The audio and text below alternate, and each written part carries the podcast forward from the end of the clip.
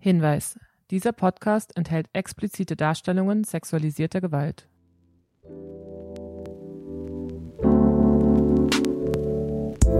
Hallo und herzlich willkommen bei Über alle. Ich bin Dominik. Und ich bin Maja.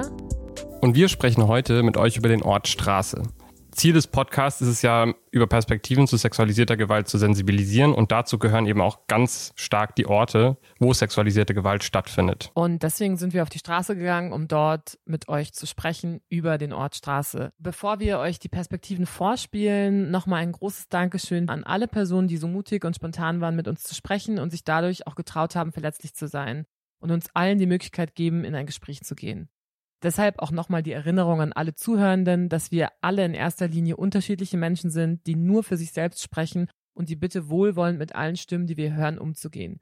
Wir sind auf jeden Fall schon mal dankbar, mit euch und durch euch alle weiterzulernen. Als erstes haben wir die Frage gestellt, ob ihr schon einmal sexualisierte Gewalt auf der Straße erlebt habt. Ja, habe ich erlebt. Also gesagt, das ist schon ein bisschen her. Deshalb habe ich mir da jetzt lange nicht so, ein, so einen großen Kopf drum gemacht. Ja, es reicht dann, wenn man normal auf der Straße lang geht, so als nicht mal extrem gut aussehende Frau, sag ich mal. Und dann kriegt man schon Sachen hinterhergerufen. Wirklich bis so, willst du ficken? Stimmt, das ist mir früher passiert. Und dieser Grad zwischen, es ist noch nett gemeint und es ist wirklich absolut aggressiv und herabwürdigend, der ist ja manchmal auch ein bisschen schmal, aber oft auch wirklich sehr, sehr, sehr stark überschritten. Ne? No. Also mir persönlich gegenüber würde ich jetzt Nein sagen. In Form von, ich sag mal, verbaler Gewalt merkt man es eigentlich schon sehr häufig, finde ich. Also ich meine, sexualisierte Gewalt oder Gewalt generell hat ja nicht nur etwas Handgreifliches, sondern beginnt auch schon beim Verbalen, würde ich sagen. Und dass Leuten hinterhergerufen wird oder Leute angemacht werden und das auch auf eine sehr penetrante Art und Weise, das kriegt man schon regelmäßig mit, finde ich. Also ich, ich glaube, ich habe da ganz gut drüber gestanden, schon wenn man blöd angeguckt wird teilweise. Hm. Ja. Oder wenn Leute betont nah neben einem gehen und dabei gucken. Ne? Also das, dann reicht aber, es ist ja nicht verbal, aber es ist Körpersprache definitiv. Hm. Ich muss persönlich sagen, ich fühle mich immer sehr unwohl, in sowas einzugreifen oder generell, ich bin nicht so ein extrovertierter Mensch, aber ich sag mal, wenn es eine gewisse Grenze überschreitet und eine Nähe zwischen den zwei Personen entsteht in dem Moment, also wenn es nicht nur durch den Waggon geschrien wird, sondern die Person vielleicht sich wirklich auf die auf die Frau dann jetzt bei meinem Fall, was ich als Beispiel nehmen kann, zugeht, sich in den Viererabteil setzt, aufdringlich wird, dann geht man schon hin und spricht sie an, als wäre es eine Freundin oder sowas und nimmt sie da irgendwie aus der Situation raus, ohne weiter Probleme zu fördern. Versucht irgendwie so erstmal vorsichtig die Person aus der Situation zu ziehen. Ähm, ich glaube nicht. Als Jugendliche. Da ja. war das ja manchmal so blöd, wenn man irgendwo hinging und dann haben welche so doofe Sprüche gemacht. Aber es ist keine Gewalt in dem Sinne. Aber es war uns unangenehm als Mädels, das kann ich mich erinnern. Was für Sprüche waren das zum Beispiel? Gott, das ist hier tausend Jahre her, weiß ich nicht mehr. Aber es war, bei manchen Sachen ist man lieber auf die andere Straßenseite gegangen. Aber das würde ich nur noch nicht als Extrembeispiel nehmen. Nein, zum Glück nicht. Also bis jetzt. Da kann ich ein konkretes Beispiel geben. Gestern war ich am Theodor-Heuss-Platz und habe einfach nur äh, diese Toilette besucht. Und kurz vorher hatte sich jemand auf die Bank neben mich gesetzt, da wo ich gesessen habe. Ja. Der setzt sich da hin, dann gehe ich auf die Toilette und der kommt mir hinterher und guckt mir beim Pinkeln, guckt er mir so äh, auf mein Gemächt sozusagen. Das empfand ich als äh, sexuelle Bedrohung durchaus. Ja, das war eine, Bedrohung, eine Bedrängung meiner Privatsphäre, fand ich. Ich wurde mal in so eine Situation halt reingezogen. Also eine Frau wurde halt äh, verfolgt von jemandem und sie hat sich dann halt zu mich gestellt und um Hilfe gebeten. Ja. Und genau. dann hast du geholfen? Da habe ich halt geholfen. Also ganz speziell, da war ich noch jünger. Genau, ich bin Park lang und dann, ich weiß noch, dass ein Auto an mir vorbeigefahren ist und ich gedacht habe, wenn dieses Auto jetzt vor mir in der Einfahrt reinfahren würde, dann könnte ich gar nicht weiter. Also das war tatsächlich so ein intuitiver Impuls, der mir so ein komisches Adrenalin gegeben hat und ich habe dann gedacht, naja, das wird nicht passieren oder also man geht da ja nicht von aus und es war aber genau so. Das Auto fuhr dann direkt in die Einfahrt rein, es sprangen zwei Männer raus und haben versucht, mich in dieses Auto zu zerren. Also und das war halt eine so eine Situation, wo ich gedacht habe, okay, ob das jetzt sexualisierte Gewalt geworden wäre, weiß ich nicht. Aber es war gewaltvoll natürlich, wenn zwei Männer eine Frau versuchen, in ein Auto zu ziehen, um was mit der zu machen. Wahrscheinlich nicht irgendwie eine Stadtrundfahrt oder so, gegen ihren Willen. Und da bin ich dann, äh, Gott sei Dank, geistesgegenwärtig, habe ich geschrien und habe mich gewehrt und bin woanders lang gelaufen. Ich habe dann anders geatmet, weiß ich noch. Ich wollte ja nur pinkeln. Und der Typ war ein, er war einfach, nehme ich mal an, ein Schwuler. Ich bin das nicht. Und, und ich sehe ja auch so jetzt zur Zeit äh, mit dem Bart, sehe ich eigentlich furchtbar aus. Aber trotzdem kommt der mir hinterher. Das war schon eine Bedrängungssituation, fand ich schon. Also einfach am Pissoir steht man da ja, und das ist praktisch ja auch auf der Straße. Habe ich einen Zeitungsartikel gelesen, da ging es um Catcalling und was ich damals auch nicht wusste, was das bedeutet, habe ich gelesen und dann halt mit den Kindern auch drüber gesprochen und die waren da beide auch schon so in der Pubertät und dass ich es auch erschreckend fand, dass die das teilweise auch schon mal erlebt haben oder zumindest von Freundinnen dann auch gehört haben, ne? dass das durchaus schon vorkam. Ich war bei den Eindrücken jetzt echt einfach mal beeindruckt davon, wie gewaltsam diese Handlungen teilweise waren und auch wie vorsätzlich die waren. Also diese Erfahrung mit dem Auto, das quasi in die Einfahrt fährt, einen blockiert und man dann versucht, eine Frau da reinzuzerren. Und auch die anderen, wo eine Frau, die eh schon verfolgt wird, dann sich zu jemand anderem stellen muss, weil die Person offensichtlich schon die Signale vorher nicht lesen konnte. Das hat mich schon ein bisschen beeindruckt. Und da merkt man einfach wieder, wie auch in dem riesigen öffentlichen Raum Straße extrem gewaltvolle Handlungen gang und gäbe sind. Mhm. Also, was ich spannend bei dem Auto fand, das ist diese Vorahnung und diese Intuition, die da schon geäußert worden ist und dass es halt überhaupt schon so, so präsent ist. Also, dass man sich das auch schon so vorstellt, dass sowas eventuell passieren könnte und dann auch diese Aufmerksamkeit, die man ja wahrscheinlich irgendwie davor schon so ein bisschen bekommt, spürt und dann darüber nachdenkt und dann auch zum Glück ja relativ vorbereitet ist, weil die Person hat jetzt in dem Moment den Gedanken ja schon einmal durchgespielt gehabt und sich ja dann auch gewehrt und geschrien.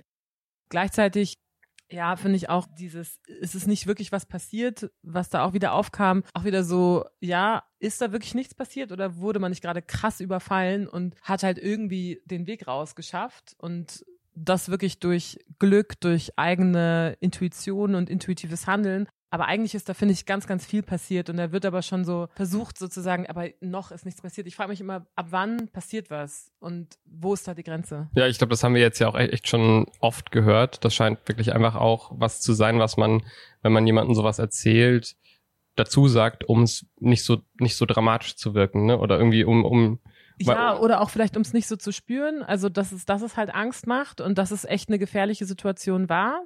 Und das ist ja auch voll, voll legitim, ne? Also das mache ich auch oft tatsächlich. Also ich Total. Also was ich nur spannend finde, und ich glaube, das ist ja auch, worauf du hinweist, ist, wie regelmäßig wir das jetzt auch schon gehört haben und wie verbreitet das ist, wenn man über dieses Thema spricht. Ja, total wo ich mich auch sehr stark wiedergefunden habe, ist so dieses Versuchen, Gründe zu finden und dann aber auch so erstaunt zu sein, warum das passiert und gleichzeitig so zu überlegen, ja, wie kann ich mir das jetzt erklären? Und dann kommen so Sachen wie, ich bin ja eigentlich gar nicht so gut aussehend, oder ich sehe auch nicht so hübsch aus, mein Bart oder wie auch immer. Also auch wenn mir sowas passiert, dass ich immer versuche, so Erklärungen zu finden und das so einzuordnen und irgendwie eine Rechtfertigung, weil es eigentlich so schlimm ist, dass man einfach so von wildfremden Leuten angesprochen wird und die Leute so Zugriff auf einen nehmen. Das ist ja wirklich, ich greife auf dich zu, ich bewerte dich. Das ist ja eine Machtausübung.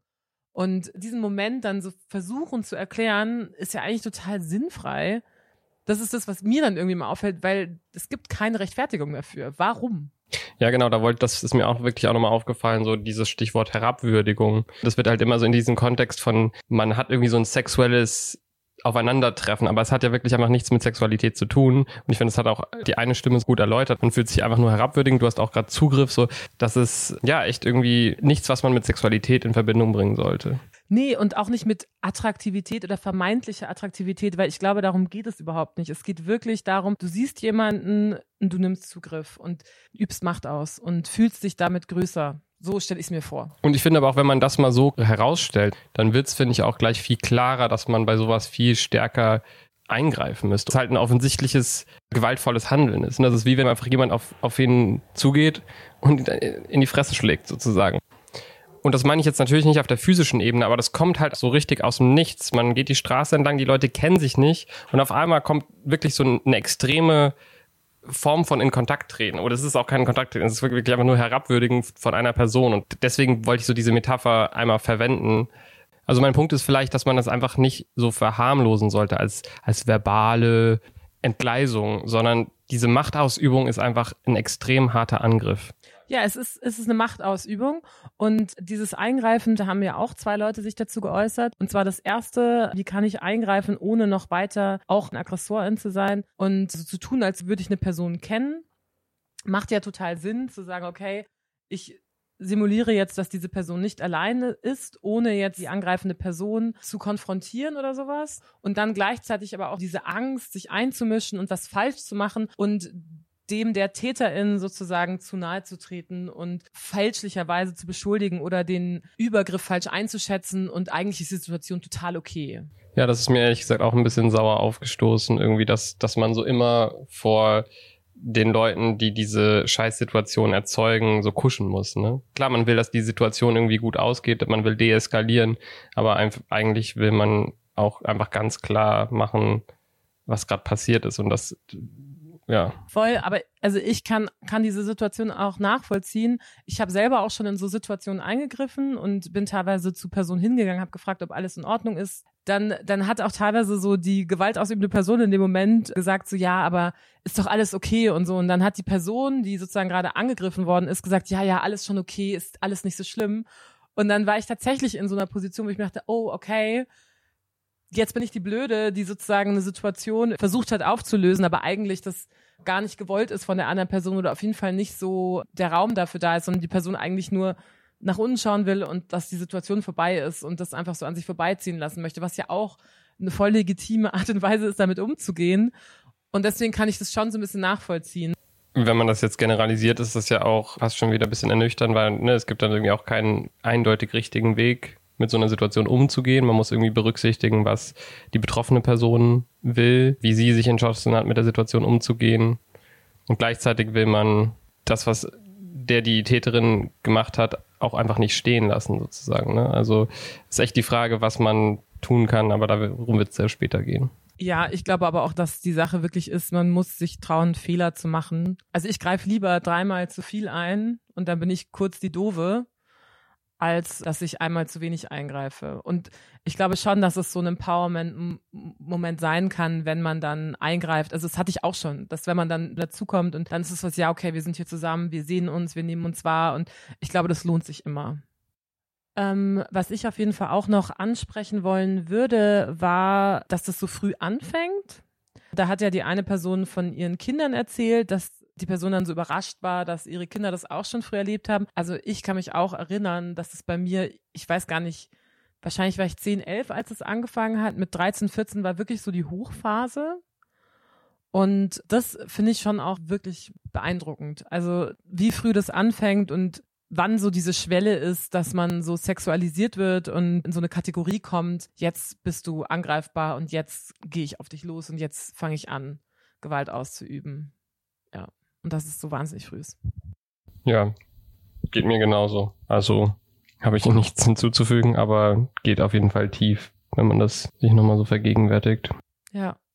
Wir hatten jetzt noch ein Beispiel, was relativ lang war und wir wollen das jetzt nicht hierarchisieren, das ist überhaupt nicht die Idee, aber finden trotzdem, dass es wichtig ist, dass dieses Beispiel gehört wird und das würden wir euch jetzt einmal abspielen. Hinweis. Der nächste Abschnitt thematisiert sexualisierte Gewalt gegenüber Kindern. Wenn ihr das nicht hören möchtet, es gibt ungefähr 10 bis 12 Minuten. Es gibt ein einziges Erlebnis in meinem Leben, ja. Möchtest du das teilen? Das kann ich teilen, ja. Da war ich, ich schätze so acht oder so. Ich wurde von einem Typen angesprochen, direkt bei mir vor der Haustür. Und der hat mich angesprochen und meinte, hey, du, ich habe hier ein Problem, ich habe kein Geld mehr und ich muss ganz dringend nach Hause und ich muss ganz dringend telefonieren. Also es war noch zu einer Zeit, wo Handys halt nicht Thema waren. Und ich so, jemand hat ein Problem und ich helfe ihm gerne, so kann er gerne hochkommen und telefonieren. Und er äh, hat aber noch gefragt, sind deine Eltern denn da?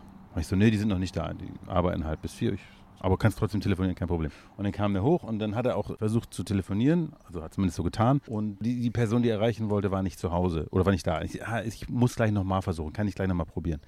Ja, kein Problem, kannst du gleich nochmal probieren. Und dann hat er so ein Gespräch angefangen mit mir und dann ging das ziemlich schnell in so eine Richtung, ja, also als ich so alt war wie du, da waren wir in der Umkleidekabine, haben uns irgendwie immer so ein bisschen angefasst und gestreichelt. So wie ist das bei dir? Und er war ziemlich professionell, wie das so versucht, so ein Gespräch irgendwie anzuzetteln, bis er dann irgendwie gefragt hat, ob er das auch mal zeigen kann, wie die das gemacht haben und so. Und hat er mich in den Hals geküsst und irgendwie hat mir einen Schritt gefasst und ein paar andere unangenehme Fragen gestellt. Und dann ist, das hatte ich auch vergessen, wir hatten einen Maler zu Hause. Wir hatten eigentlich nie Handwerker, weil mein Vater das irgendwie alles selber gemacht hatte. Aber wir hatten einen Maler da. Und dem ist im Badezimmer ein Pinsel runtergefallen und volles Rohr in die Badewanne geknallt. Es war auf einmal sehr laut, einen Knall gegeben. Hat sich tierisch erschrocken. Und dann fiel mir das in dem Moment ein. Und ich dachte, ach so, ja, wir haben übrigens einen Maler, der ist gerade da. Und dann ist er nochmal schnell zum Telefon. Ich würde jetzt nochmal versuchen. Ja, ist wieder keiner da, aber ist denn auch egal, ich gehe dann mal. Ist los, hat sich noch meine Telefonnummer, die ich ihm auch bereitwillig dann noch gegeben habe, geben lassen und ist gegangen. Und tatsächlich ein paar Tage später klingelt das Telefon. Mein Vater war am Telefon und meinte, hier ist jemand für dich, ich gebe dich mal weiter. Und dann war dieser Typ dran, hat sich von meinem Vater an mich weiterleiten lassen und meinte dann so, ja, ich wollte nur mal kurz gucken, ob die Nummer auch richtig ist. Dann habe ich nie wieder von dem gehört und so. Mein Vater hat mich noch gefragt, wer ist das? Und ich habe das nicht beantwortet. Und das ist eher im Nachhinein, wo ich dann denke, wow, da hat anscheinend irgendwer Nummern gesammelt, nochmal getestet, um da, keine Ahnung, also ich kann jetzt da so rein äh, interpretieren, aber das in dem Moment habe ich das verdrängt auf jeden Fall. Das war aber jetzt im Nachhinein finde ich es ganz schön knackig. Aber das war das einzige Mal. Wann hast du angefangen, mit Menschen darüber zu sprechen? Vor zehn Jahren oder so, glaube ich. Also. Und 20 Jahre weißt später. du noch, wie es aufkam, also dass du angefangen hast, darüber zu sprechen? Es ist ja nichts passiert. Ich habe das gar nicht so schlimm wahrgenommen. Tatsächlich nicht. Also auch wenn ich jetzt versuche, das nochmal in einem Rückblick, also mit der Frage, habe hab ich da jetzt irgendwas traumatisch verdrängt oder so? Ich glaube tatsächlich nicht. Irgendwie war das so, ja, ist nichts passiert und weitergehen, alles gut. Und ja, irgendwann, ich weiß nicht, wahrscheinlich in so einer ähnlichen Runde wie hier hat irgendwer gefragt und dann kam das irgendwie wieder hoch. Und dann habe ich mich daran erinnert und habe das dann nochmal erzählt. Aber weil nie was passiert ist, ich glaube, es war irgendwie so ein gewisses Alter, hatte ich überschritten, dass ich da keine Hemmung mehr hatte, darüber zu sprechen. Aber damals war das auf jeden Fall Hemmung, das auch meinen Eltern gegenüber. Weil hätte ich irgendwie die Fragen nochmal wiederholen müssen, dann wäre das, es war mir wahnsinnig peinlich. Das war es. Hatte eine krasse Scham. Es war mir peinlich, was passiert ist. Das zu beschreiben, wie er wo mich angefasst hat, was für Fragen er gestellt hat, das war mir so unangenehm, dass ich das einfach Verdrängung. Ist ja nichts passiert, egal weiter. Also nochmal vorwegzunehmen ist, dass es hier auf jeden Fall um sexualisierte Gewalt gegen Kinder geht. Und ja, mich hat das schon auch nochmal echt schockiert, dass Kinder so auf der Straße eingesammelt werden und dass es ja auch ein Muster ist, dass man die Leute versucht von der Straße nochmal wegzukriegen aus dem öffentlichen Raum raus. Ich konnte auf jeden Fall dieses Stichwort, mir war es peinlich, extrem nachvollziehen. Also wenn ich mich zurückerinnere, als ich in dem Alter war, wäre es mir auch, wenn mir sowas passiert wäre, wäre es mir extrem peinlich gewesen und ich hätte mich auch nicht in der Lage dazu gefühlt, mit meinen Eltern darüber zu sprechen. Ja, also mir ist sowas ähnliches tatsächlich auch passiert, nur dass ich am Schluss nicht mitgegangen bin. Ich weiß noch, da bin ich in der U-Bahn gefahren. Da war so ein Typ, der hatte so ein Niedrig- und Kuhnbart, der so eingerollt ist an den Ecken. nee? Kenn ich nicht, aber. Ah, okay. Aber ich hoffe, ich glaube, ein paar Leute wissen, was ich meine. Und ähm, der hat mich in der U-Bahn schon so ganz komisch angeschaut und ich habe schon gemerkt, so, oh, irgendwie schaut er mich die ganze Zeit an und es war mir unangenehm und dann bin ich ausgestiegen und habe ein Restaurant gesucht in einer Straße. Ich weiß nicht mehr, was für eine Straße das war. Und habe dann rumgefragt. Es war auch Zeit vor Handys und allem. Ich war ungefähr zehn oder elf. Habe rumgefragt, wo diese Straße ist. Und ich weiß noch, dass der Typ in meiner Nähe geblieben ist. Und ich habe explizit andere Leute und vor allem weibliche Personen angesprochen. Und die konnten mir alle nicht sagen, wo diese Straße ist. sondern hat er sich eingemischt und hat gefragt, wo ich hin muss. Und dann habe ich ihm das auch nochmal gesagt und dann hat er gemeint, ja, er glaubt, ich muss da in den Park rein und hat auf diesen Park gezeigt, der relativ dunkel auch schon war. Es war schon am Abend und ich habe gesagt, nee, ich glaube, da muss ich nicht hin. Und dann hat er zu mir gemeint, wenn ich möchte, kann ich auch mit zu ihm nach Hause kommen. Er hat da eine Landkarte oder eine Stadt, einen Stadtplan, genau, und kann mir dort zu Hause dann den Stadtplan zeigen. dann habe ich gesagt, nee, das möchte ich nicht und bin gegangen und bin wirklich zwei Meter weiter gegangen und da war dann die Straße, die ich gesucht habe. Also die war im Endeffekt die nächste Querstraße. Und ja, ich bin mir auch ziemlich sicher, dass er es wusste, wenn er in der Nähe gewohnt hat. Und ich weiß noch, dass ich das auch niemandem erzählt habe. Allein schon aus diesem Grund, dass es mir peinlich war, dass ich überhaupt angesprochen werde. Also weil ich das überhaupt nicht einordnen konnte, was will der jetzt von mir? Und dann hat man aber, oder ich zumindest hatte auch schon so diese Horrorgeschichten gehört in der Schule, was solche Leute machen. Und dann habe ich mich schon so geschämt dafür, dass mich überhaupt jemand so als Objekt wahrnimmt. Also es war mir so total unangenehm, dass ich sexuell bin oder dass ich sexuell wahrgenommen werde oder so habe ich es damals auf jeden Fall interpretiert und habe da auch mit niemandem drüber geredet tatsächlich und ich glaube gleichzeitig war es auch sowas, dass ich mir auch gedacht habe, ja, ist jetzt auch nichts passiert, bin, ich bin ja auch weitergegangen. Der hat mich jetzt nicht in den Van geschoben sozusagen. Ich finde das echt krass, weil ich würde mich in so einer Situation so ausgesetzt fühlen und man kann ja mit so einer erwachsenen Person auch nicht äh, mithalten. Die ist ja in allem irgendwie schneller dabei zu analysieren, ne, was ein Kind so denken könnte. Also ist echt eine krasse Geschichte. Würde mich auf jeden Fall echt, also ja. Na, was ich so spannend finde, wenn du das jetzt so sagst, klar, die erwachsene Person in dem Moment und die hat ja auch einen Vorsatz, ist vielleicht in der Situation auch schon öfter gewesen und hat viel mehr Erfahrung mit sozialen Interaktionen allgemein. Und da entsteht natürlich, wie du sagst, ein richtig großes Machtgefälle und eine wahnsinnige Kraft, die gegen so ein Kind, was einfach solche Situationen noch nicht so oft erlebt hat, steht. Also ich muss auch sagen, ich bin auch echt froh, dass ich so klar reagiert habe, wie ich da in dem Moment reagiert habe. Und ich glaube, ich habe das gemacht. Also erstmal, weil da so ein langes Vorspiel gab, dass der mich so beobachtet hat. Also das hat mich ja schon so ein bisschen ja, eine Abwehrhaltung einnehmen lassen. Und da habe ich schon drüber nachgedacht. Das hatte ich sozusagen schon reflektiert und hatte auch schon ganz spezifisch die Person nicht angesprochen und hatte schon so einen Reflexionsrahmen, in dem ich mich bewegt habe, was mir natürlich sehr zugute kam. Aber wenn ich das nicht gesehen hätte und wenn ich gedacht hätte, ach, das ist einfach irgendwie ein netter Mensch, der mir irgendwie gerade versucht zu helfen, I don't know, was ich gemacht hätte. Also das ist ja auch nochmal eine Situation, die man sich überlegen kann. Glaubst du, dass es irgendwas gegeben hätte, was dir mit dieser, also was dir geholfen hätte, besser mit dieser Scham oder dieser Peinlichkeit umzugehen? Ich finde es total schwierig, weil ich habe so das Gefühl, dass das so ein Alter ist, wo Sexualität auf der einen Seite so weit weg ist und gleichzeitig vielleicht auch schon so Anfänge da sind, dass man das überhaupt anfängt zu verstehen, was das eigentlich theoretisch heißen würde. Und das so ein ganz komischer, verletzlicher Moment ist, wo ich noch gar nicht wusste, was heißt es genau, aber irgendwie heißt es etwas und es wird so ein bisschen immer unter den Teppich gekehrt, niemand will so richtig drüber reden und da ist auf jeden Fall schon eine Scham da gewesen, die vielleicht gelöst hätte werden können, wenn schon mehr Informationen da gewesen wären. Andererseits weiß ich auch nicht, ob dann mehr Informationen irgendwie gleichzeitig vielleicht auch noch mehr Konflikt in dem Moment auslösen und dann auch nochmal überfordernd sind das ist ja schon auch echt zu, ziemlich krass und einer 10-, 11-jährigen Kind irgendwie was über Missbrauch zu erzählen, ist wahrscheinlich nicht unbedingt der richtige Weg. Und ich will ja auch nicht meinem Kind, wenn ich denn eins hätte, will ich denen ja keine Angst machen, wenn sie über die Straße gehen oder wenn sie allein sind. Die sollen ja eigenständig sein. Und ich glaube, es ist allgemein einfach wichtig, in einer offenen Kommunikation zu stehen. Und ich glaube, dass meine Eltern damit auch ganz gut umgehen hätten können, vielleicht, oder ich hoffe es zumindest. Aber, ähm, obwohl, nee, stimmt gar nicht. Ich glaube aber auch, dass in, in dieser Phase es ja auch total wichtig ist, dass als Eltern irgendwie so fast proaktiv so ein konstruktives und offenes Kommunikationsklima schaffst, wo sowas irgendwie auch Raum findet. Aber selbst wenn du das hast, kann es ja trotzdem sein, dass, dass das dann irgendwie nicht möglich ist. Deswegen, ich glaube, das ist einfach echt mega schwierig und ich glaube, es gibt da auch keinen einen richtigen Weg. Das Einzige, was wir vielleicht noch mitgeben könnten, ist, dass ist die unabhängige Beauftragte für Fragen des sexuellen Kindesmissbrauchs. Gibt es eine Institution vom Bund, die sich mit der Aufarbeitung und auch Prävention von Kindesmissbrauchs beschäftigt. Da gibt es auf jeden Fall Fachpersonal, die Materialien und so weiterführende Fragen äh, und Hilfeangebote haben. Da können wir euch auf jeden Fall darauf hinweisen, falls ihr nach mehr Antworten sucht und vielleicht nach Tipps, was man machen könnte, könnt ihr dort mal schauen. Und wie man erkennt, dass tatsächlich so ein Missbrauch auch stattgefunden haben könnte. Und wie man zum Beispiel auch, wenn man einen Verdacht hat, wie man dann vorgeht. Das ist ja auch eine extrem schwierige Sache. In den Gesprächen kam auch auf, dass Frauen in einem bestimmten Alter und in einer bestimmten sozialen Funktion äh, zur Zielscheibe im öffentlichen Raum werden. Und das wollten wir auch nochmal besprechen und die Perspektiven aufzeigen. Und das haben wir hier einmal für euch zusammengeschnitten.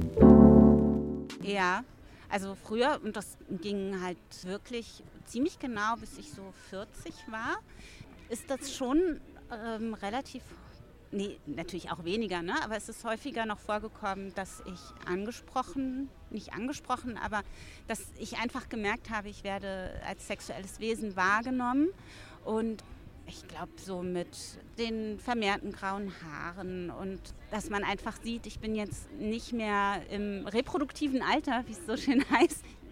Also werde ich nicht mehr so als sexuelles Wesen wahrgenommen. Aber nicht der sexualisierte Gewalt. Wenn ich nachts im Dunkeln um den Park gehe und einer schleicht rum, dann habe ich höchstens Angst, meine Handtasche zu verlieren. Aber ja. Das, warum hat sich das verändert? Aufgrund meines Alters, denke ich mal ganz klar. Und das heißt? Also kannst ich genau fühle mich da sicherer. Also da bin ich nicht mehr Zielscheibe dieser Gruppe. Also Aha. das sehe ich nicht so. Ja, aufgrund meines Alters. Ich bin die Oma, die da lang geht und insofern ist man raus. Also was dazu noch fehlt, dass dazwischen, es gab dazwischen eben noch eine Zeit, wo ich einfach viel mit Kindern unterwegs war. Und in der Zeit äh, kam es da eigentlich auch nicht zu Vorfällen oder anzüglichen Blicken. Ne? Als Frau hat man dann einfach diese andere Rolle, die ja offenbar auf viele Männer dann nicht mehr einladend ist, ja, da sich irgendwie so daneben zu benehmen. Das fand ich eben auch ganz interessant, dass ja offenbar Männer auch wissen, wie Menschen dann behandelt werden wollen.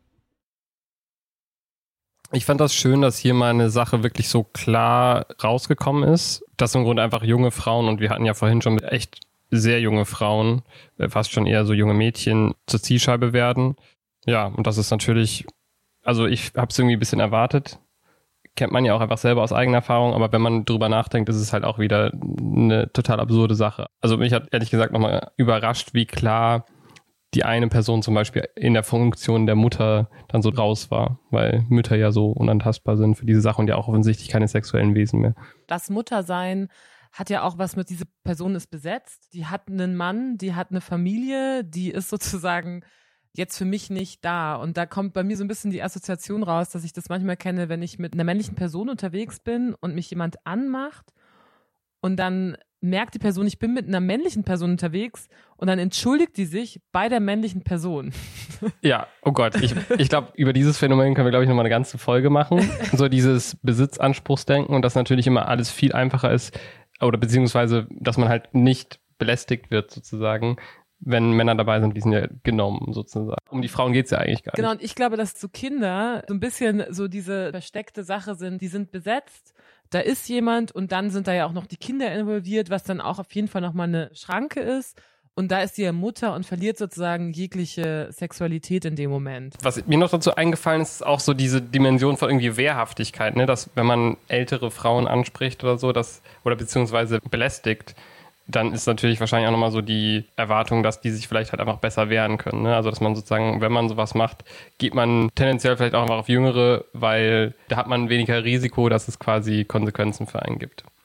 Das weiß ich gar nicht, ob das so durchdacht ist. Also ich glaube, das ist so ein bisschen verankert, umso jünger, umso fruchtbarer, umso begehrenswerter. Und ich habe eher das Gefühl, dass es was damit zu tun hat, als mit so einer vermeintlichen weniger Wehrhaftigkeit. Ich spreche jetzt nicht von Kindern, sondern ich spreche jetzt wirklich von ja, Frauen. Ja, voll. Aber ich würde sozusagen sagen, dass man mit dem Alter ja auch besser vorbereitet ist und weiß, ja. wie man damit umgeht. Hättest du zum Beispiel mit 16, 17 so reagiert, wie du heutzutage reagieren würdest? Ne? Ja, heutzutage weißt du viel mehr über das Thema, weißt ganz genau, was da gerade passiert und klar, manchmal wirst du trotzdem von der Situation überrumpelt sicherlich, aber du, du kannst es viel schneller verstehen und sagst, what the fuck und weißt, wie du dich wehren kannst sozusagen. Also ja, ich würde sagen, ich würde mich anders wehren. Ich habe mich auch damals schon sehr schnell gewehrt. Also ich bin immer sehr laut geworden oder mache ich auch immer noch. Ich fange immer an zu schreien.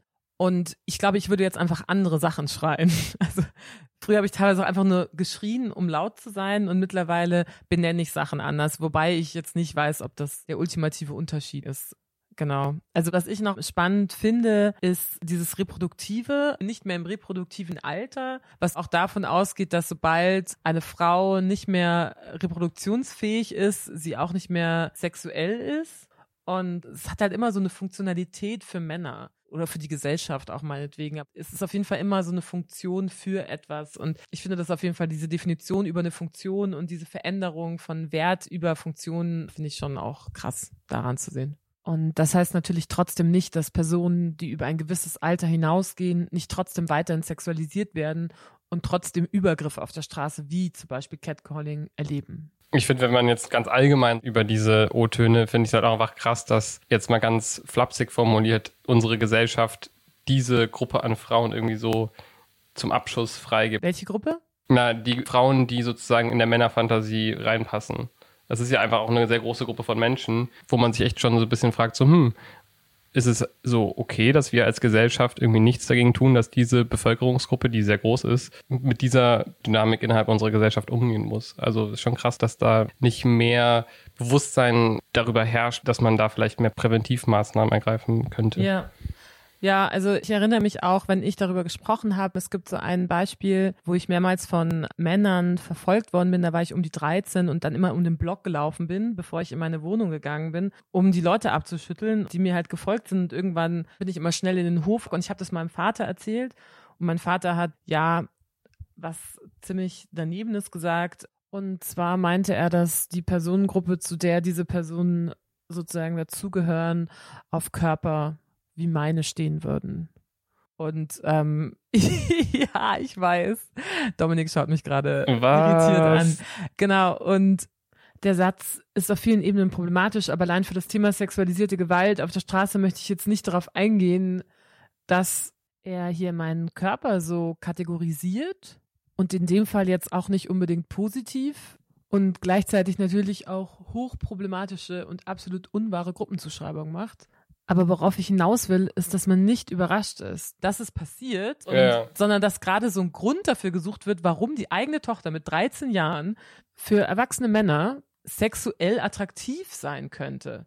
Und das aber überhaupt nicht in Frage stellt, dass es so ist, sondern einfach nur die Verantwortung bei einem Kind sucht, aber gar nicht hinterfragt, wieso laufen eigentlich irgendwelche Männer der Tochter hinterher. So, und das zeigt ja so ganz krass diese völlige Ausblendung von dieser, von dem Problem, was wir gerade ansprechen. Ne? Ja. Also Krass. ziemlich absurd. Okay, ja. wow. Aber deswegen, deswegen habe ich vorhin so ein bisschen rumgedruckt, dass ich gesagt habe, ich hätte mit meinen Eltern über alles reden können. Naja. Und jetzt habe ich noch eine Sache, die ich auch irgendwie ganz schön fand, wo sie am Schluss gesagt hat, die Person, dass sie ja dadurch, dass sie in dem Moment, als sie Mutter war, dann so das Gefühl hatte, eigentlich wissen die Leute ja, wie man sich benehmen kann und wie Leute respektiert werden. Also es scheint ja nicht das Problem zu sein, dass die Leute nicht wissen, wie es geht, sondern dass es ihnen einfach egal ist. Ich glaube aber, ein riesiger Faktor ist hier natürlich auch quasi die Menge an Kulturproduktionen, die auf die männliche Fantasie irgendwie ausgerichtet ist. Also Pornos, auch Filme, einfach ganz alle, alle Formen von Darstellungen von Frauen in der Kategorie, die wir jetzt quasi so grob spezifiziert haben. Und genau, und das ist natürlich ein riesen Themenbereich, aber ich glaube, man kann den Effekt, den der auf das Verhalten von Männern auch hat, nicht ähm, rauslassen.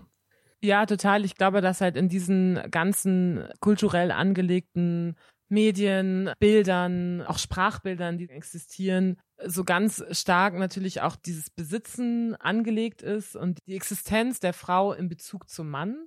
Also, dass Frauen eigentlich immer in Bezug zu Männern stehen und dass das halt wahnsinnig viel Macht und ja, viel Ungleichheit beschreibt. Also ich bin ehrlich gesagt einerseits auch so ein bisschen optimistisch gerade, weil ich finde, es tut sich gerade viel in Bezug auf so Coming of Age, also so, dass man an seine eigene Sexualität auch herangeführt wird in Serien, in Filmen und sowas, wo, wo man auch ein Spektrum an Sexualität sieht, sowas wie Konsens und wo man auch so eine gesunde Interaktion mit seinem eigenen Sexualleben erzählt bekommt. Das ist, glaube ich, was, wo wir sozusagen die Früchte davon erst in einem Jahrzehnt wahrscheinlich anfangen zu spüren.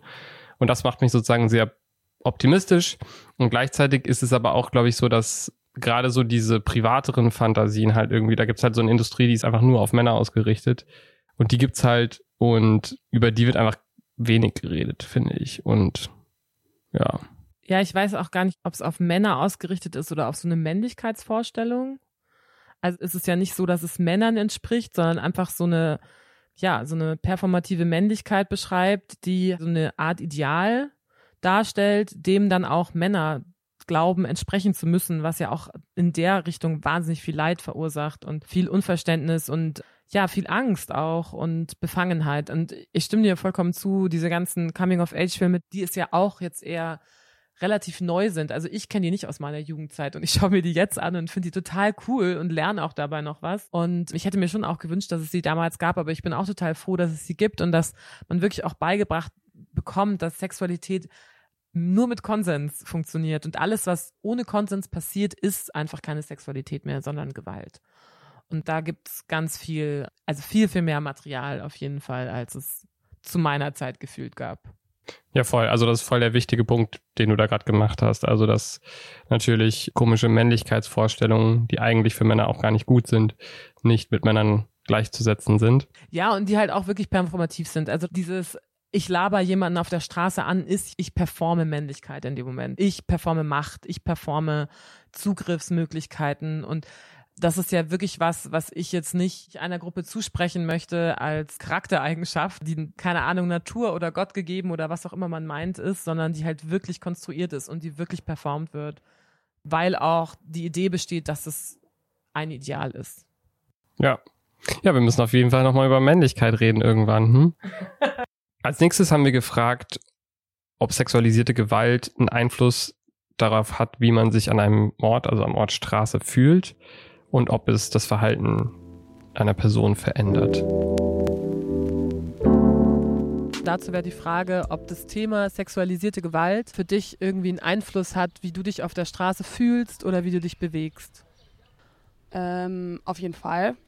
Also als Frau, glaube ich, ist das fast schon unterbewusst so ein Ding. Also wenn ich abends nach Hause laufe, schaue ich schon immer, wer jetzt mit mir auf der Straße ist, ob jemand bei mir in der Nähe ist, ob mir auffällt, wenn ich stehen bleibe, dass die Person hinter mir auch stehen bleibt. Die Furcht davor ist schon relativ präsent, würde ich sagen. Mm, ich versuche nicht eingeschüchtert zu wirken. Ja, also ich versuche eben gerade möglichst selbstbewusst durch die Straße dann zu gehen. Und ja, und wenn ich so an früher denke, ich habe dann schon vermieden, besonders kurze Sachen anzuziehen. Ja, also wo man sich schon vorher ein bisschen Kopf macht oder ich mir einen Kopf gemacht habe, ich muss jetzt nicht extrem sexy noch rumlaufen. Mhm.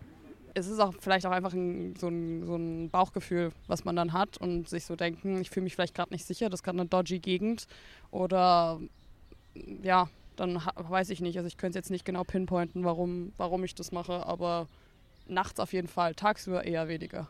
Ich habe halt einfach versucht, sehr zielbewusst zu wirken, so als, ja, wüsste ich, wo ich hingehe und da sieht es auch so aus, als würde da jemand warten, ne? So vermieden, ja, also so, ich würde jetzt nicht durch, oder ich wäre damals nicht durch einen Park gegangen, den ich nicht kenne, definitiv nicht alleine. Mhm. Ja, natürlich würde ich sagen, dass dadurch der äußere Ausdruck stärker nach innen verkehrt wird und man sich konservativer ausdrückt. Man fühlt sich weniger wohl dabei, sich auf der Straße zu bewegen. Na, natürlich ist das Thema präsent, aber ich, würde mich dadurch nicht einschränken lassen. Also ich weiß, dass es natürlich auf der Straße stattfinden kann, ja, egal in welcher Form.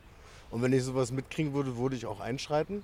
Aber deswegen ändere ich jetzt nicht meinen Bewegungsradius. Also ich sage jetzt nicht, ich gehe jetzt in bestimmte Ecken nicht, sondern ich gehe dahin, wo ich hingehen will. Ja? Und äh, das ist für mich jetzt kein Grund zu sagen, ich gehe jetzt nicht an bestimmte Orte oder nicht in bestimmte Bezirke oder nicht in bestimmte Straßen oder Parks oder wie auch immer, weil ich damit nicht klarkomme, sondern ich lasse mich da nicht einschränken in meiner Bewegung und äh, verhalte mich eigentlich ganz normal. Ich gucke schon, wo ich lang gehe, wie ich mich bewege.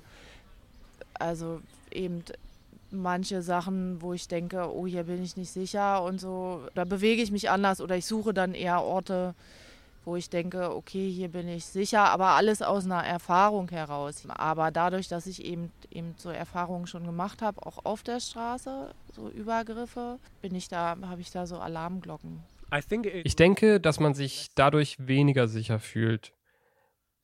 Man wird aufmerksamer gegenüber seiner Umgebung und das ist etwas, was ich als unangenehm empfinde, weil man auf der Straße sein eigenes Ding macht.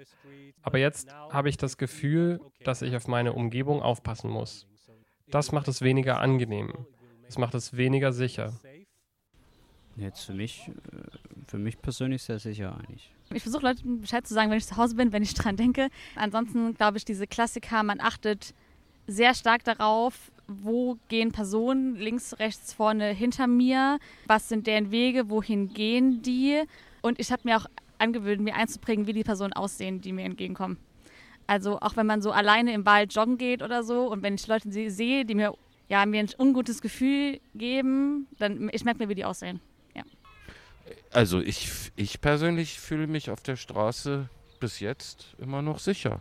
Ich fühle mich komplett, also komplett wohl auf der Straße. Dass ich um mich selbst Angst habe oder sowas, nicht. Also mir ist jetzt erstmal aufgefallen, wie unterschiedlich unterschiedliche Personengruppen diesen Raum erleben und was es für Auswirkungen auf ihr Verhalten hat.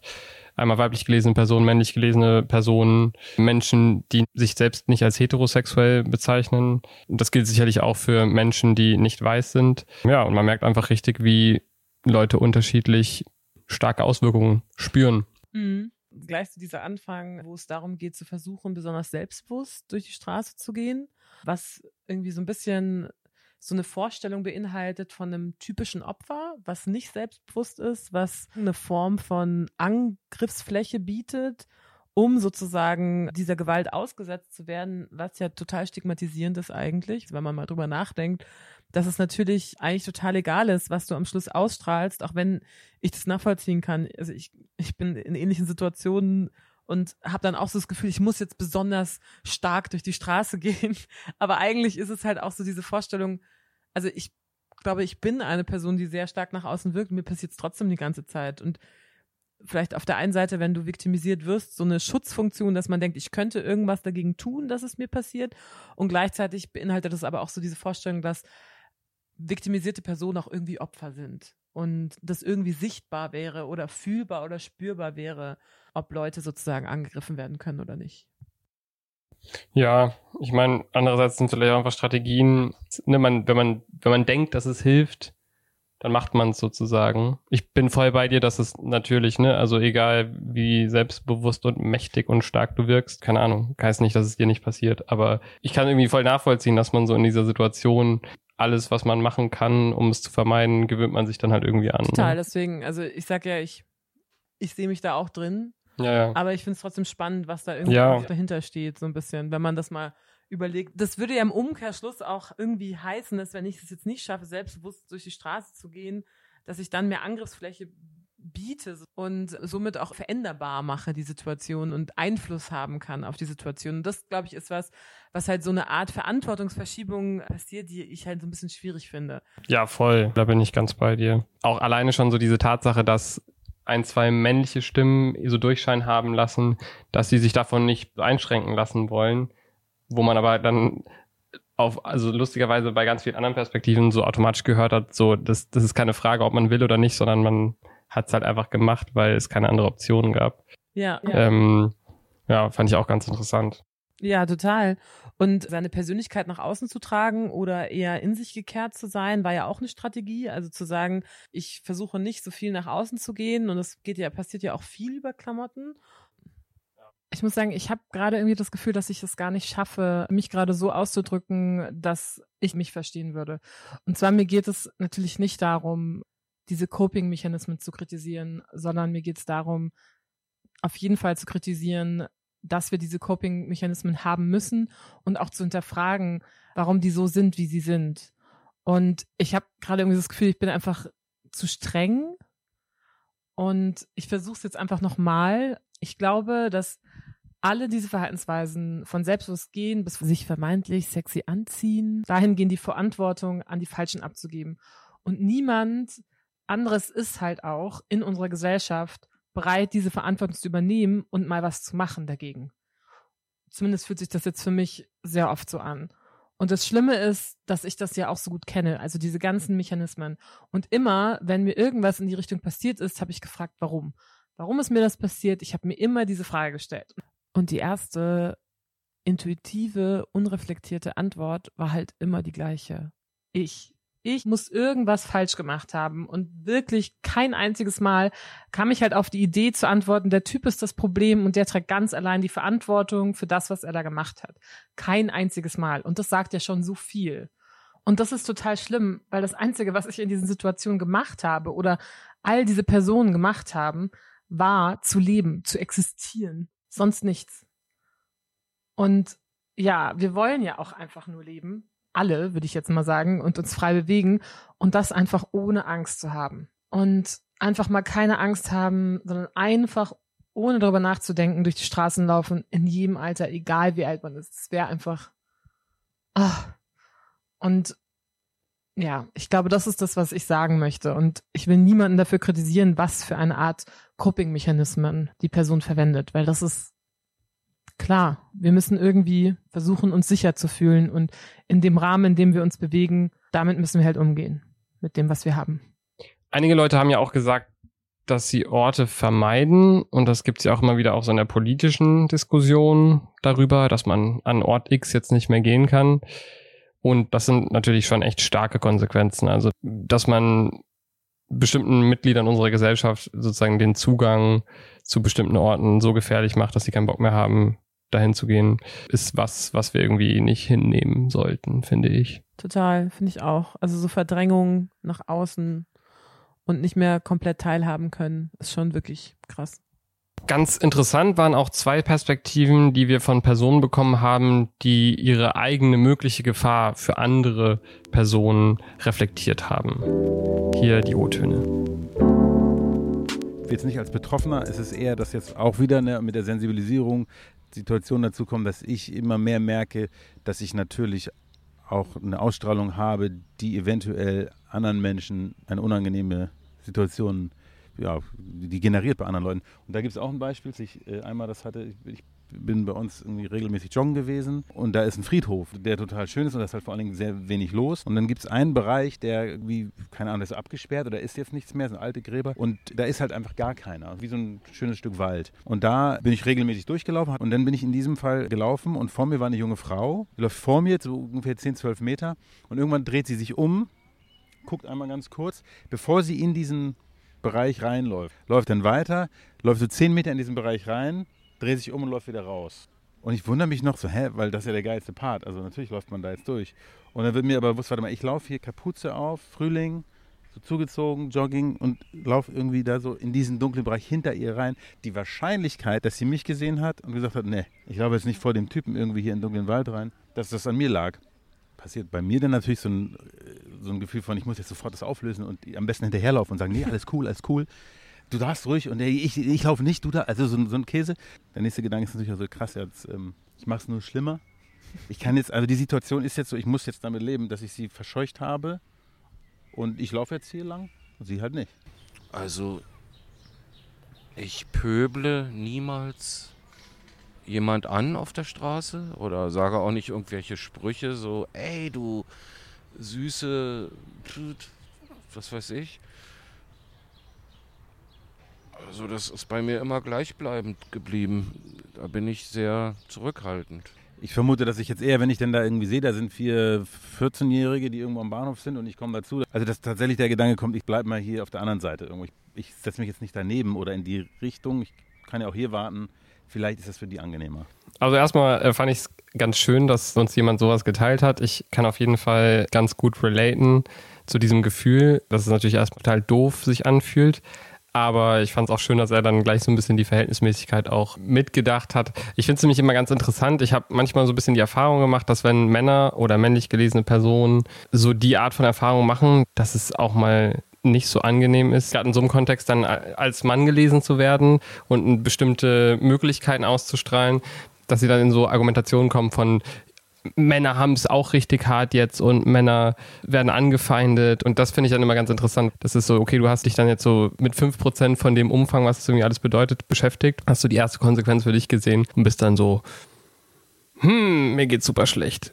Ja, also ich glaube, was ich da eigentlich so schön dran finde, ist, ich glaube, das lehnt sich so ein bisschen an das an, was du sagst, dass er sich halt nicht so angegriffen fühlt.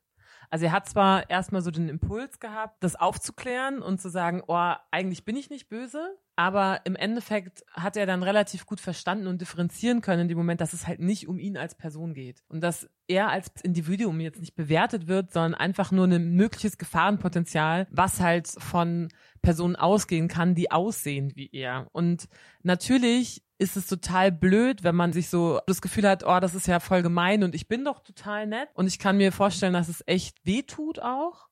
Ich glaube nur, dass man da irgendwie verstehen muss, es geht halt gerade nicht um dich.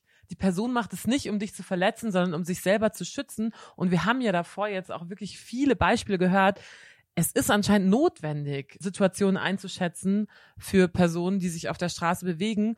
Und es geht halt manchmal nicht anders, als jetzt erstmal durch eine optische Wahrnehmung. Und dass man jetzt nicht alleine mit einer Person, die Kapuze unten hat, dass man mit der nicht in einen verlassenen Friedhof laufen will, ist ja nachvollziehbar. Ja, ich finde, da waren voll viele wichtige Sachen drin. Voll viele von diesen Fällen, um die es uns geht, die laufen ja echt auf nur so einer ganz, ganz oberflächlichen Projektionsfläche ab. Ne? Nicht mal irgendwie was, was du notwendigerweise wirklich so gesehen hast, sondern so das, was du so rein projizierst auf die andere Person. Und das ist dann eben auch was, was man wirklich nicht persönlich nehmen sollte, weil das ist halt was, was eine Person innerhalb von fünf Sekunden auf dich projiziert. Natürlich auch im negativen Sinne. Ne? Und das zweite ist eben diese Unterscheidung wahrscheinlich, ne, dass zwischen System und eine Person macht wirklich ein persönliches Urteil über deinen Charakter. Und ich glaube, diesen Fall, den ich vorhin beschrieben habe, da ist voll gut, dass du mich da noch mal ein bisschen rausgeholt hast, weil ich will da jetzt auch nicht irgendwie schnippisch wirken oder so, aber ich glaube, das passiert ganz oft, weil oft eben auch Personen, die mit diesem Systemgedanken sich einfach nicht so anfreunden konnten oder sich einfach auch vielleicht noch nicht so damit beschäftigt haben, solche Reaktionen einfach total persönlich nehmen und das so als Zurückweisung ihres Charakters und ihrer, ja, ihrer Person annehmen. Und das ist es halt einfach nicht. Und wenn, wenn man das einfach richtig interpretieren kann, ist es, glaube ich, viel einfacher durchs Leben zu gehen. Ja. Und ich fand es auch, muss ich sagen, spannend, dass es nur zwei Personen waren, die über ihre eigene potenzielle Ausstrahlung gegenüber anderen Menschen gesprochen haben. Und die Frage nur von zwei Personen so verstanden worden ist, dass auch sie selber ihr Verhalten gegenüber anderen ändern könnten, um Angst zu vermeiden. Und ja, spannend, wenn man das mal reflektiert, weil wir haben ja schon mit so 15, 20 Leuten gesprochen und es ging eigentlich immer mehr so um den eigenen Schutz, aber gar nicht so auf potenzielle Außenwirkungen. Ja, will man vielleicht auch nicht so über sich selbst einsehen. Ne? Also für niemanden ist es wahrscheinlich schön, sich selbst in dem Licht zu sehen. Aber ich glaube, das ist wichtig, dass man tief darüber nachdenkt, was man für Auswirkungen auf andere hat. Und ich glaube, genau, es bringt uns auch vielleicht einfach so ein bisschen zu so einem Grundverständnis, was man im öffentlichen Raum halt einfach haben kann. So, ich sollte mich so verhalten, dass ich möglichst respektvoll und rücksichtsvoll gegenüber allen auftrete. Ja, und gleichzeitig die Ergänzung zu sagen, okay, es gibt Personen, die nehmen einen Raum anders wahr als ich und haben deswegen andere Verhalten und deswegen kann es auch sein, dass meine reine Existenz in dem Moment als Bedrohung wahrgenommen wird und es hat halt trotzdem jetzt immer noch nicht so viel mit mir an sich zu tun. Und da einfach auch zu differenzieren und sich zu überlegen, ist es vielleicht eine Option zu sagen, hey, vielleicht wechsle ich mal die Straßenseite, um einer Person Raum zu geben und versuche so eine Situation aufzulockern. Muss nicht sein, aber es ist einfach nur mal eine Option. Total. Das ist ja so eine Art moderne Rücksicht. Eine informierte Rücksicht. Ja, und proaktiv einfach auch ja. an die Situation ranzugehen und zu sagen, hey, ich kann jetzt vielleicht nicht alles ändern, aber ich kann jetzt die Situation vielleicht ändern. Aber gut, das setzt natürlich auch voraus, dass man einiges so darüber weiß oder sich ein bisschen beschäftigt hat und Leuten zugehört hat, wie unterschiedlichste Perspektiven in sowas wie dem öffentlichen Raum stattfinden. Und ich meine, das weist nur wieder darauf hin, wie wichtig es ist, so Projekte äh, zu machen wie unseres, wo unterschiedlichste Perspektiven einfach zu Wort toll. kommen. Nee, aber ja, jetzt mal ehrlich, ne? Also ich meine, ich meine das auch persönlich für mich, weil gerade ich irgendwie bin mir sicher, dass, dass mir einfach ganz viel, wie sagt man so, Umsicht für unterschiedlichste Perspektiven fehlt. Und das ist eigentlich was, wovon man nie ja genug bekommen kann. Da stimme ich dir voll zu. Da bin ich voll bei dir. Im letzten Blog haben wir jetzt noch die große Frage gefragt, was man denn tun könnte, um sexualisierte Gewalt im öffentlichen Raum zu verhindern, was dazu führen würde, dass Leute sich sicherer fühlen. Genau, und hier sind die Antworten. Gibt es bei dir Vorstellungen, wie du dich sicherer fühlen könntest auf der Straße? Und glaubst du, dass es Möglichkeiten gäbe, die Straße als Ort sicherer zu gestalten für Menschen, die sowas ausgesetzt sind? Beleuchtung ist, glaube ich, ein großes Ding. Also ich glaube, wenn die Straße krasser ausgeleuchtet wäre, würde ich mich vielleicht wohler fühlen. Aber ich glaube generell, wenn jetzt irgendwie eine dunkle, also in einer dunklen Gasse, würde ich mich, glaube ich, schon wohler fühlen, wenn die einfach, wenn da einfach mehr Licht wäre in dem Sinne. Aber ansonsten habe ich jetzt, glaube ich, keinen konkreten Vorschlag. Also das Einzige, was mir persönlich einfällt, wären jetzt Kameras auf der Straße. Und ich glaube, nicht jede Person fühlt sich damit auch dann wohl, wenn überall Kameras sind. Und zum anderen finde ich auch eher, dass es schade ist, aber ich sag mal, die Polizei wäre dann, glaube ich, auch mit dem Videomaterial nicht genug hinterher, als dass es sich lohnen würde. Ich finde, man soll viel mehr daran ansetzen, die Leute wieder besser in Anführungszeichen zu bilden und aufzuklären, weil alles, was einschränkender ist, jetzt unbedingt vor allem diese Person nicht davon abhalten wird, sondern andere Leute nur einschränken wird. Ich glaube, es geht gar nicht so um das Straßenbild. Also außer, dass es einfach ganz schön ist, wenn da ein bisschen was los ist. Ne? Und natürlich auch die Beleuchtung macht natürlich was aus, wenn man das Gefühl hat, da sind jetzt nicht irgendwelche dunklen Ecken, wo man auf einmal drin verschwinden kann. Ja, man könnte jetzt Streetworking machen, man könnte Präsenz zeigen durch gekennzeichnete Personen. Aber ich sage mal, das ist ja eigentlich auch nur eine temporäre Geschichte. Wenn man an einem Platz präsent ist, dann ist man an dem anderen Platz nicht präsent. Und da, Ja. wo man nicht präsent ist, da passiert es dann halt. Also ich finde es für die Straße relativ schwierig. Ja? Also ich finde es eher wichtiger, dass dieses Bewusstsein in der Gesellschaft wieder geschärft wird, dass jeder so leben kann, wie er möchte und dass so eine Dinge halt einfach nicht passieren. Aber ganz ausschließen kann man es halt nicht. Äh, ich glaube, Licht ist ein großer Aspekt für Sicherheit, weil einfach, ja, wenn es heller ist, man auch einen besseren Überblick hat, was so um einen rum passiert. Ja, ansonsten finde ich es schwierig. Also es ist auch irgendwie immer eine individuelle Entscheidung, was, welche Situationen man einem unangenehm sind und wo man mit man vielleicht noch klarkommt. Sehr eindrücklich gleich zu Anfang ist einmal so diese Unterschiedlichkeit von Maßnahmen, dass so die meisten Personen, die selber auch oft auf der Straße Angst haben, eigentlich am liebsten Beleuchtung haben möchten, Übersichtlichkeit. Und dass dann die zwei Personen, die sich dann mit dem Vorschlag Kameras oder Streetarbeiter, die sozusagen gekennzeichnet sind, schon sehr extreme, kontrollierende Ansätze auch haben, die so in die Privatsphäre des öffentlichen Raums, kann man das überhaupt so sagen, so eingreifen in dem Moment. Und das finde ich irgendwie spannend, dass da so ein großer Unterschied ist. Ja, total. Und die eine Forderung ist halt so ein bisschen weniger, ne? Einfach ein bisschen mehr Licht. Ein bisschen, bisschen mehr Licht wäre nett. ja, ich finde gerade bei diesen Personen, die das dann machen, die dann nachts irgendwie auf den Straßen wären, müsste man ja auch wieder drüber nachdenken, dann wären es wahrscheinlich wieder männliche Personen und die werden vielleicht auch wieder als Gefahrenquelle wahrgenommen, etc. Also das ist jetzt nicht so, dass ich persönlich mich jetzt sicherer fühle, wenn dann da zwei Sicherheitstypen sind, die am besten noch einen Schlagstock dabei haben und irgendwie so durch die Gegend laufen. Und jetzt muss man natürlich trotzdem fairerweise sagen, dass das jetzt auch meine Fantasie ist, die da mit mir durchgedreht ist, weil natürlich keiner von den Personen das so ausformuliert hat, wie ich mir das jetzt gerade vorgestellt habe. Also es ist auch einfach eine wirklich schwierige Frage in diesem öffentlichen Raum, was man da macht. Und ich glaube, für mich wäre so Übersichtlichkeit einfach riesig. Ja, vielleicht wäre es irgendwie sinnvoll, zwischen so betroffenen zentrierten Approaches und eher so Law and Order Approaches oder halt so, wie können wir das Problem abstrakt lösen, zu unterscheiden, weil das wäre was, was für mich, glaube ich, auch schon mehr Sinn machen würde, dass man sich überlegt, oh, was könnten wir für Angebote entwickeln für betroffene Personen? Vielleicht kann man da auch niederschwelligere Sachen machen. Ich habe selber auch noch mal ein bisschen nachgeschaut und es gibt zum Beispiel auch sowas wie so GPS-Armbänder mit Notfallknopf und sowas. Und das finde ich ist dann auch mal so ein bisschen so eine Sache. Also irgendwie wollen wir auch alle nicht in der Gesellschaft leben, wo alle Frauen, die zur Zielscheibe werden könnten, mit so einem GPS-Armband rumlaufen müssen. Das ist irgendwie nicht Ziel der Sache und irgendwie muss man ja auch was anderes machen. Aber nichtsdestotrotz finde ich, glaube ich, wenn es jetzt darum geht, irgendwie so Unterstützungsangebote. Es gibt irgendwie eine, eine Hilfshotline, die man anrufen kann, die einen vielleicht mit am Apparat hat, während man nach Hause läuft oder so, wo man sich melden kann. Vielleicht auch eine Anlaufstelle, wo man anrufen kann, wenn einem was passiert ist und sowas. Ich finde, sowas finde ich halt irgendwie interessanter als was ja dann meistens irgendwie passiert, wie jetzt, glaube ich, auch gerade wieder in der Debatte zum Görlitzer Park. Dann kommen erstmal wieder die ganzen Law and Order Rufe und wir brauchen einfach nur mehr Polizei, wo man sich dann auch wieder denkt, wie du schon gerade gesagt hast, ne, ist jetzt so eine Art von Sicherheitsinstitution, die auch insbesondere ja mit Gewalt vorgeht und, die auch, wo man sagen muss, gerade für solche Fälle ja auch nicht besonders geschulte, also irgendwie mit Sensibilisierung oder sowas, ist das wirklich die beste Maßnahme. Und bezieht sich diese Maßnahme nicht vor allem auch auf weiße Menschen, die sich da vielleicht sicherer fühlen? Ich weiß nicht, ob es rassifizierten Personen da ähnlich geht im Sinne auf Sicherheitsgefühl, wenn die Polizei dabei ist. Was ich, glaube ich, irgendwie wichtig finde für mich ist,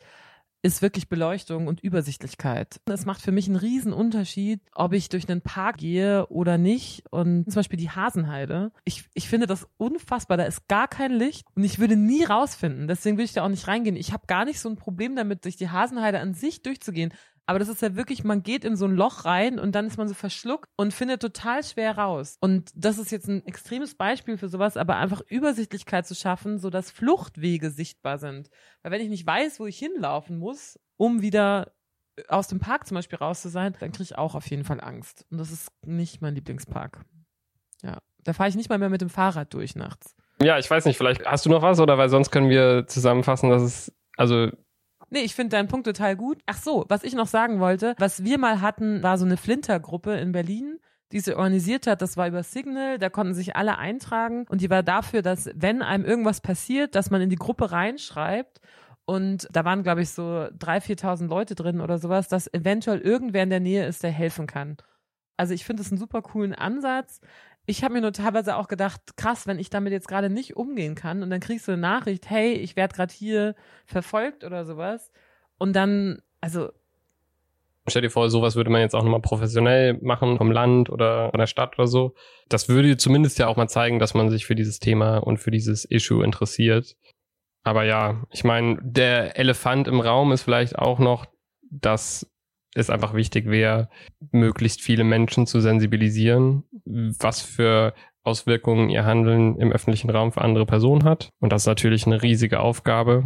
Aber letztlich verändert sich ja wirklich nur was, wenn weniger Leute sich dazu frei fühlen, im öffentlichen Raum sexualisierte Gewalt entgegenzubringen. Mhm. Jetzt müssen wir noch irgendwie einen Abschluss finden, oder?